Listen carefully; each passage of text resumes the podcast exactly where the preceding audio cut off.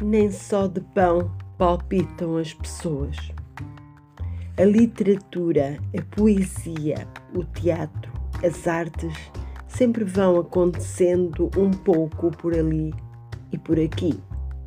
Muito mais que a percentagem que lhe é atribuída permite. Fevereiro ferve na Pova de Varzim. É a 24 edição do Correntes de Escritas. Uníssono para a cultura. Ano após ano, a cidade e todo o Conselho para ele se aprontam.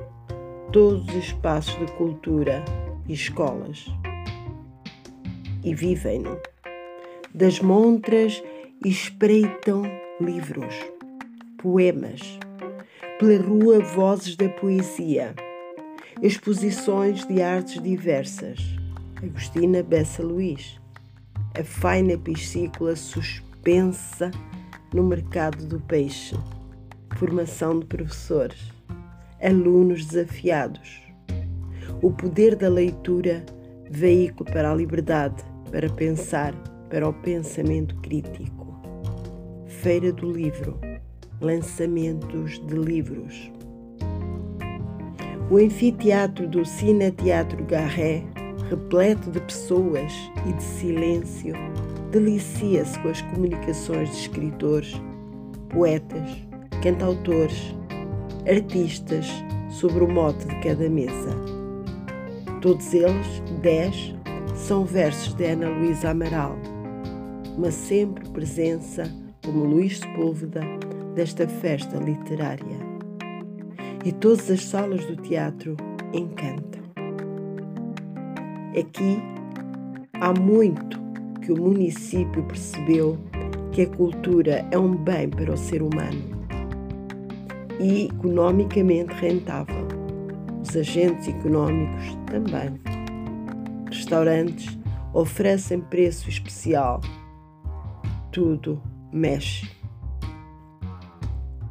Programa é decidido pela chefe da Divisão Municipal da Cultura, Manuela Ribeiro, juntamente com a sua equipa institucional e também de voluntários, funcionários que pedem que o município os coloque na logística do evento.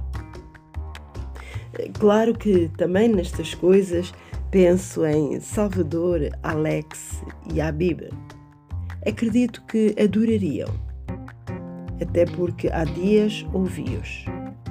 Todos os dias a caminhonete nos mostra o exterior de teatros, cinemas. Quando nos levará ao interior? Que lindos que devem ser! E os espetáculos? Será que o nosso patrão nos vai surpreender um dia? E por que não uma povo em cada conselho do país? cada um aliando às suas próprias raízes e realidades. Todos povoando dignidade e alegria. Porque era este lugar que eu precisava agora, escreveu Ana Luísa Amaral.